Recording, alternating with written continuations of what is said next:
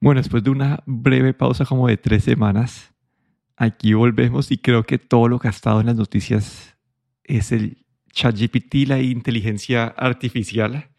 Y tanto, hemos llegado a, a, tal punto que creo que la noticia más grande, más importante, no sé si escuchaste esta carta que firmó un resto de gente pidiendo que pausaran el desarrollo de, de la inteligencia artificial. No, no, no sabía. A ver, cuenta. No, no hice. Eh, si hay una carta que firmaron como que Elon Musk, eh, no sé, Yuval Noah Harari, que es como este filósofo, historiador, que estaban diciendo que al menos en una pausa de seis meses para el desarrollo, para poder estandarizar las reglas de juego y, proteger y todo. Eh, sí, como que mucha gente estaba pidiendo este, esta pausa de la inteligencia artificial. Y yo aquí me, pues, yo acá que no sé si como, no sé, creo que la pausa es por, eh, hay, pues, hay, la gente que la firmaron la están pidiendo por diferentes razones. Hay algunos que tienen miedo, pues, que los trabajos que va a empezar a afectar esto, porque el, el nivel de desarrollo de avance ha sido mucho más rápido de lo que muchos esperaban. Entonces hay muchos trabajos que empiezan a quedar como que poco a poco empiezan a quedar obsoletos con esa tecnología. Eh, eso y la otra parte también es como la parte de hacerlo de la como que uno prevenir que, que esta inteligencia general no se o no no sino que no no se vuelva como que sea un peligro para la humanidad. Y, y, hacer la recolección de datos como digamos en Italia eh, cancelaron el chat GPT el acceso porque dicen que están, eh, la recolección de datos no van con el GDPR entonces, eh, toda esa parte de privacidad, de dónde, de dónde aprenden eh, estos bots, esta inteligencia artificial, e-, ese material de, donde está aprendiendo, eh, todo eso, eso lo hablamos antes, ¿no? que, que si era correcto que, que, digamos, para el Dalí utilizaran fotos de artistas famosas o arte de artistas famosos para, para generar esto.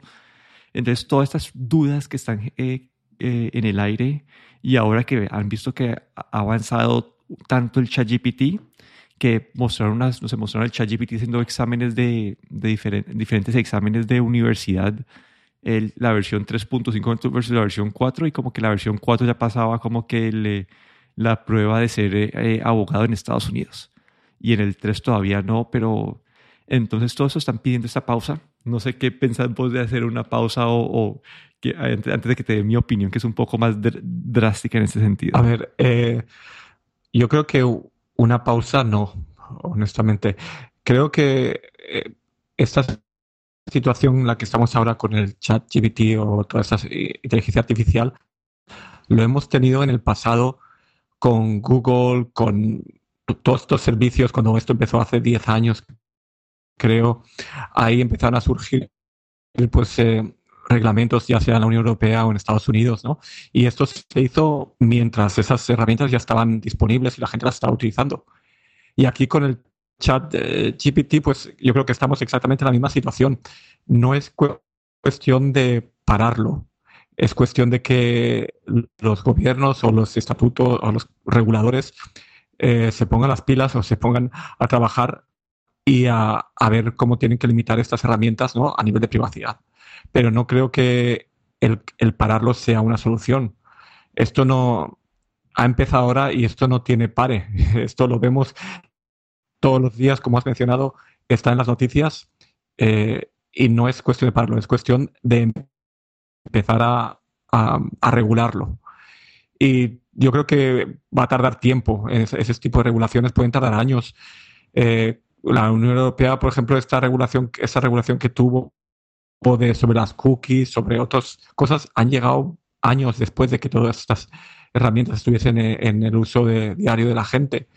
Y creo que aquí es lo mismo, ¿no? Vamos a tener un tiempo de transición y más adelante pues se va a empezar a regular. Pero no creo que esto sea motivo para cortar o para hacer una pausa aquí. Sí, no, estoy 100% alineado, especialmente porque, listo, esto lo pueden firmar, no sé, varios países del occidente, pueden decir, listo, pausemos esto, pero seguro van a seguir, no todo el mundo se va a tener a esta, a esta petición y van a seguir el desarrollo y pues van a quedar en, no sé, como que van a quedar las, las compañías que estaban eh, trabajando eso van a quedar pues, eh, sí, con una, una, una debilidad en la competencia mientras que otros países y compañeros, sí, compañeros de otros países puedan seguir desarrollando y avanzando como si nada. Entonces, fin, para mí este ya es algo que ya como, eh, hay un dicho en inglés que, que es como the, the cat eh, is out of the box. Ya cuando, sí, ya cuando, ya cuando está, ya estamos en este paso, ya es seguir y tratar, y tratar de ir delimitando con el tiempo pues los impactos y ver si en, ya cuando está el punto de, de ir eliminando trabajos, ya los gobiernos van a tener que ver, tomar medidas pues para que esto no, no, no, no genere un desempleo, o si, o si genera el desempleo, pues que estas personas puedan seguir como, y eso creo que en Europa es menos, es menos problema porque hay un, hay un, hay un resguardo social mucho, mucho mayor, pero en Estados Unidos no sé si dicen de la, no sé, voy, doy el ejemplo de, de, de carros que, se, que digamos, están un poco más lejos todavía porque los carros que manejen solos y de la noche a la mañana todos los que manejan camiones, todos los que manejan taxis quedan sin trabajo, sería un gran problema y acá no tienen, pues no tienen casi que ningún tipo de resguardo social estas personas. Entonces creo que las conversaciones en ese sentido poco a poco van a tener que ir tomando más importancia. Pero sí, esto es como un problema ya filosófico, social, político, en lo que es que es que el avance que ha mostrado este ChatGPT ha sido algo que nunca la gente no se esperaba, como que tanto avance de versión a versión. Sí, yo creo que viendo los ejemplos que hemos estado viendo estas últimas semanas, entre Google, de Microsoft, ahí vemos que estas herramientas pueden ser, eh, pueden hacer sustituir a, como dices tú, a trabajos, ¿no? Pueden generar resúmenes, pueden hacer un montón de cosas que, bueno, sí, sí que podemos empezar un poco a hablar, ¿no? De lo que Google y eh, Microsoft han estado anunciando estas últimas semanas sobre herramientas de inteligencia artificial, ¿no? Listo, sí, sí ahí, ahí que arranquemos por Google, que la última vez que hablamos de Google estábamos todavía estaba en versión de prueba. Vimos lo de esa noticia, que esa, esa publicidad que le salió o ese demo que le salió con mal. Y por ahora, Bard es ese asistente de Google. Está bien, pero todavía siento que está lejos, lejos, lejos, lejos de lo que está haciendo ChatGPT. Aquí ChatGPT creo que tiene la ventaja clara sobre la competencia. Y Google también dijo que lo van a empezar a, a incluir en sus, en sus eh, que es lo que habíamos hablado, ¿no? que donde, donde se va a volver mucho más útil, que lo han empezado a incluir en sus aplicaciones de trabajo, en, en el Google, en el Gmail, Docs, en Sheets, en todas estas. Entonces vas a poder utilizar este asistente para, ellos mostraron, creo que lo mostraron en Sheets como generando, quiero que me des la suma, eh, el total de ventas de cada vende, por cada vendedor por, por área y te coge los datos que tenés y te lo organiza y te genera las fórmulas necesarias para para generar esos datos. Igual con las slides puedes decirle, le tenés un documento y dices, ayúdame a convertir este documento en, en, en, en, una presentación y te ayuda. Entonces aquí ya vemos como que Google avanzando en esto. Creo que la parte de, de Docs todavía está como una versión súper beta, súper eh, limitada, pero Google ya lo lanzó y acá es donde primera vez que uno puede decir que Google en este ámbito de búsqueda de generación de, no sé, como que está por detrás de Microsoft después de mucho, mucho, mucho tiempo. Sí, en Google ahí vimos la parte esta de Workspace y en la página oficial de Google han sacado como una demostración de lo que, de lo que se puede hacer, ¿no? Y me llamó mucho la atención, sobre todo, habían unos ejemplos así que ponían en concreto, ¿no? Eh, una, un thread o, un hilo de correos electrónicos muy largo, ¿no? Que eso te puede ocurrir en el trabajo, llegas el lunes y tienes ahí, han contestado mil personas y tienes como 10 correos electrónicos dentro de un, de un hilo. Y esta herramienta de inteligencia artificial te resume todos esos hilos. No tienes que ir mirando uno por uno todos los correos, sino que te hace un resumen básicamente de todo lo que han escrito ahí. Por ejemplo, eso me parece que, eh, bueno, nos puede ahorrar mucho tiempo, ¿no? En, el trabajo en el día a día. Luego, como mencionaste tú, también pues eh, hacer resúmenes, por ejemplo, de un documento, eh, generar una presentación con los puntos más importantes, crear un esqueleto de un correo electrónico que sea para, bueno, tú dices para qué quieres el correo electrónico y te puede generar un esqueleto. Le puedes incluso decir el tono en el que quieres ese correo electrónico o ese documento. Es bastante interesante, ¿no? El uso. Eso sí, lo que tengo entendido es que esto está todavía en una versión muy inicial y que solo hay unos usuarios muy concretos en los que pueden utilizar esto, ¿no? Esto todavía no, eh, por algún motivo Google no se atreve todavía a mandar esto al, al público en general, ¿no? Sí, todavía le falta un poco ahí. Y otra, digamos, otro uso que a mí me parece interesante es que hoy en día, no sé si a usted pasa, pero ya mucha gente graba las, las, las reuniones de, trabajo y yo nunca he visto una persona que en verdad se siente después a, a ver la grabación completa de la reunión de trabajo que, que se hizo. Entonces, con esta tecnología, en, en, algún momento vas a poder decir que te dé el resumen, te puede dar timestamp como que del minuto 5 al minuto 10 de esta reunión hablaron de tal tema. Entonces, te va a poder dar un resumen de la reunión y te va a poder dar como que una forma de que vos puedes ir a, las, partes que te interesen. Entonces, sí, acá yo lo veo mucho potencial. Y acá también fue donde empezamos a hablar la última vez que dijimos, uy, el potencial de Microsoft con, con ChatGPT en verdad es cuando lo metas a aplicaciones de Office y ya anunciaron esta parte que se ha llamado pues Copilot, que es donde van a utilizar este, esta parte de inteligencia artificial basado pues en ChatGPT para todas las herramientas típicas de Microsoft. Y no sé si, si esta parte lo, lo viste también. Sí, vi, vi un poco también de, de, esta de lo que anunciaron, bueno, de este anuncio de... Sí, y acá es, es básicamente el mismo tipo de uso que hablamos ahorita de las de, de, las de, de Google, que es una forma de generar contenido, automatizar, ayudarte con los correos, de generar presentaciones decir este, este copilot para el trabajo que te ayuda a hacer como todo eso y lanzar una aplicación que me parece súper interesante. No sé si te la viste, la, la aplicación del Loop. Tampoco la, es así. La del Loop, eh, vi la noticia, pero no. La, la, aplicación me suena haberla visto en las herramientas de Microsoft, pero todavía no le. Bueno, no, no le he encontrado yo un uso para mi trabajo. Digamos. Yo traté usarlo en el trabajo, pues, pero, pero no, no, no, me, no me dieron acceso pero es, esta forma, es una forma de, es, esa, ese tipo de, de herramienta colaborativa. Entonces puedes ir eh, teniendo documentos y ir trabajando en tiempo real y está integrado con todo. Entonces una, es una, esa no la, no la, he probado, no la he podido probar, pero es esta, sí, es esta versión de Microsoft de poder de, de, de, de asignar tareas, eh, tener tu, pues, tu planner y tu to-do list en un solo, en un solo lugar porque antes vos tenías como que el Microsoft Planner y el Microsoft eh, y el To Do, pero no se integraban bien con nada más, entonces es una forma de tener todo como sincronizado de un lado para el otro. Me parece interesante, lo quiero probar, pero no, no he podido, no, sí, no, sé si es relacionado a inteligencia artificial, pero me pareció interesante ese anuncio también que fue en, en estas semanas. Pero aquí, no sé, como que aquí lo que habíamos hablado, que ya poco a poco se va a ir viendo estas herramientas en, en, en, todas las herramientas de Microsoft, de Google. Y no sé, a mí me parecería interesante como vos le puedes decir, eh, vos le puedes decir ahí al, al, PowerPoint, eh, utiliza eh, este estilo de presentación y créame una presentación de este tipo de, no sé, para ese contenido. Y te, te aplica, te genera una presentación ese contenido de, eh, de, sí, del contenido que le das en el tipo de, de en el, sí, en base a una presentación anterior que tenías para que use el mismo estilo. Entonces todo esto me ha parecido bastante interesante y lo, no sé, y antes de, no sé si hablamos ya de los, de los ads o todavía, o a menos que tengas algo que mencionar por ahí. No, ya no, simplemente eh, la parte de Microsoft, la integración de Microsoft, eso de a la inteligencia artificial, esto sí que va a ser eh, realmente un ahorro de tiempo para la gente que trabajamos con Microsoft, con el Office todo el tiempo.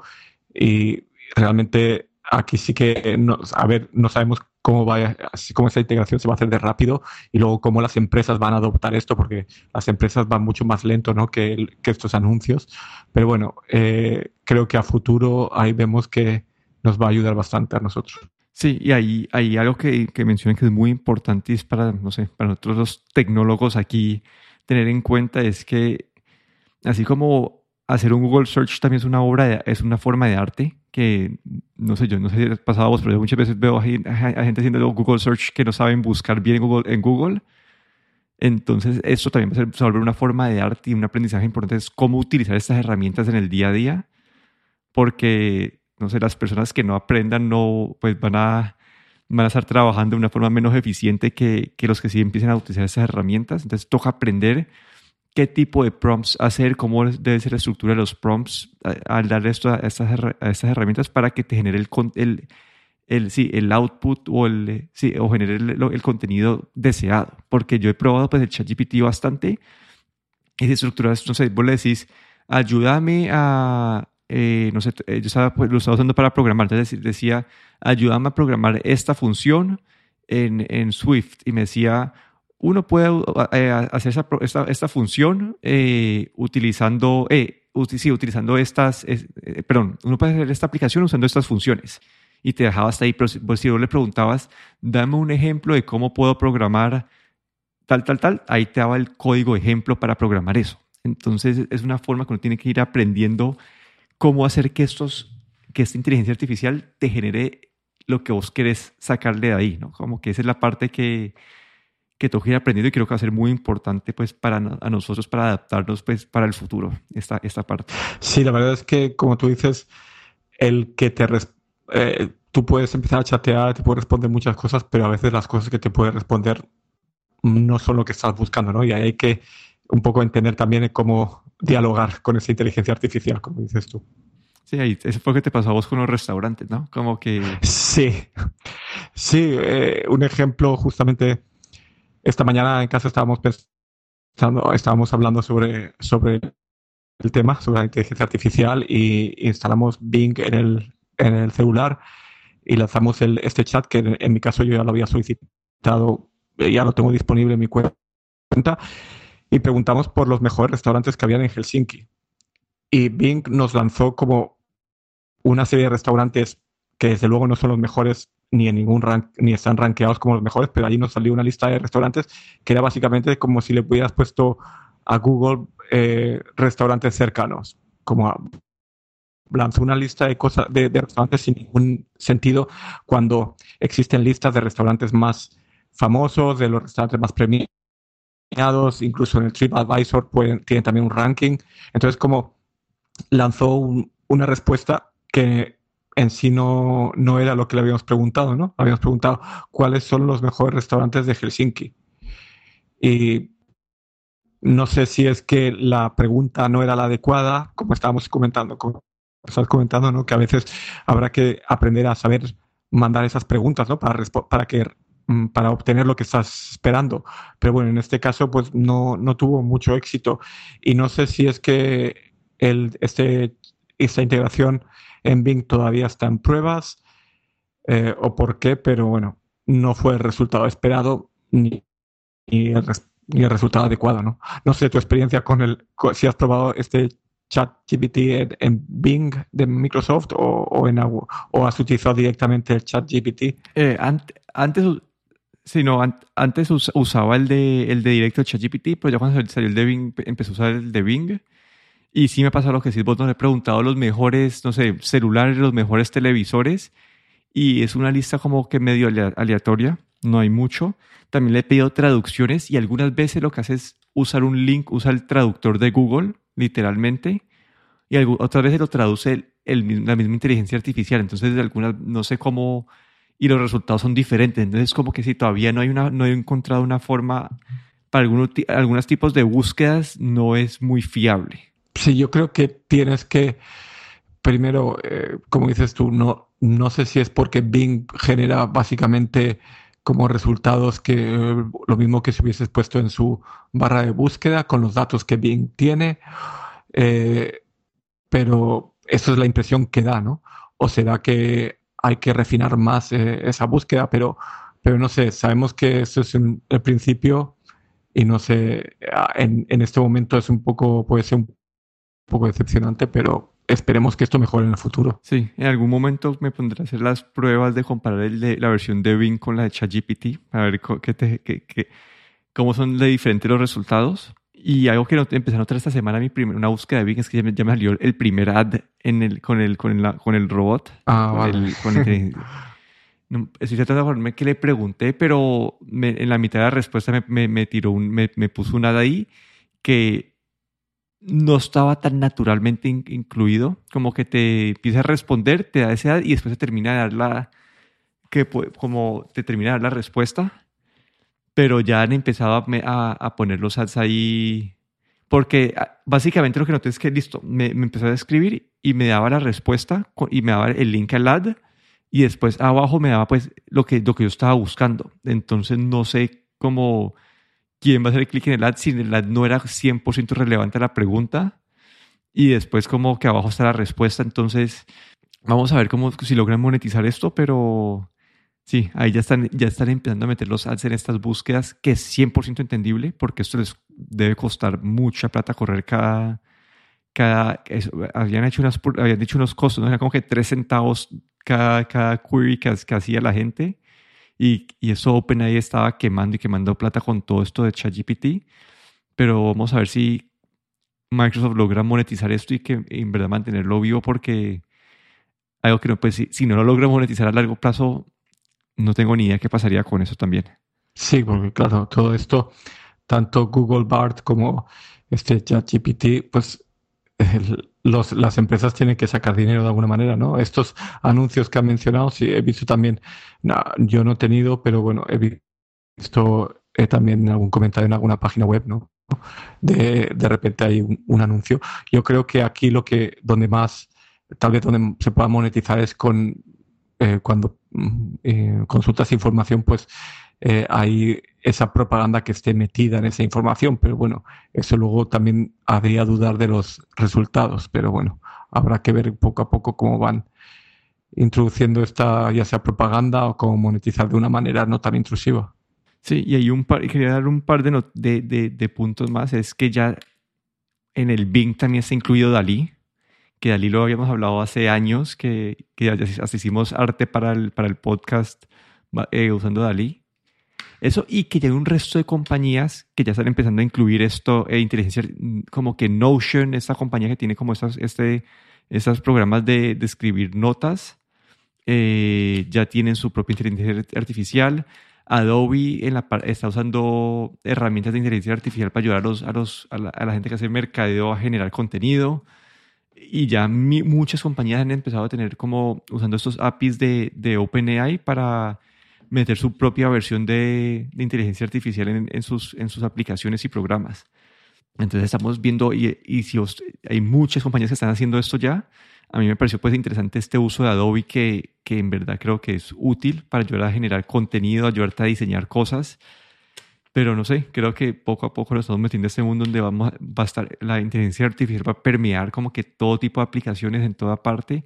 Al que hemos visto bastante callado en esto es Apple, ¿no? Que no, que, bueno, los, los programas que funcionan en Mac y en, y en iOS van a poder beneficiar, pero Apple todavía no ha, no ha salido con nada con esto, ¿no? Porque, digamos, Siri podría ayudar a mejorarse mucho con este tipo de, tecnología. Y sabiendo que Siri es algo que la gente se queja demasiado, pero por ahora nada. Vamos a ver si en WWD se anuncian algo al respecto. Sí, aquí Apple utiliza la, inteligencia artificial de sus productos o eso para reconocer eh, objetos y cosas así, pero realmente yo creo que se está quedando atrás, sobre todo con Siri, que tengo que decir la experiencia en las últimas semanas o meses es muy mala. Eh, la verdad es que eh, me estoy planteando realmente si después de unos cuantos años utilizando los HomePods y Siri, si realmente vale la pena, porque cada vez, cada día, digamos, funciona peor. No sé por qué. Sí, a mí también con Siri no. Muchas veces me da como unas, unas, le pregunto unas cosas que me puede, que en verdad me debería poder responder. Me dice, ah, yo no puedo hacer eso. O me manda los resultados de búsqueda del celular. Pero sí, esperemos, que, vamos a ver qué pasa en este WWDC, que ya lo anunciaron, por cierto, que es de como del 5 al 9 de junio. Entonces ahí, ahí tendremos un evento de Apple para, para charlar y ver, porque no, no, no hay, no, no, eh, habían disque anuncios ahorita en, en, en, marzo, abril que habían dicho que se rumoraban, pero ya no volví a escuchar nada. Entonces creo que junio va a ser un, un mes interesante para, para el podcast. Sí, yo creo que aún tenemos que ver algo en primavera. Siempre hay algún anuncio en primavera. Vamos a ver si lo hacen con conferencia o lo hacen así discretamente en su página. Pero bueno, esperemos que algo venga. Pero bueno, creo que ese fue todo el episodio por hoy. Aquí me despido, Daniel Dorronsoro. Y aquí Guillermo Ferrero.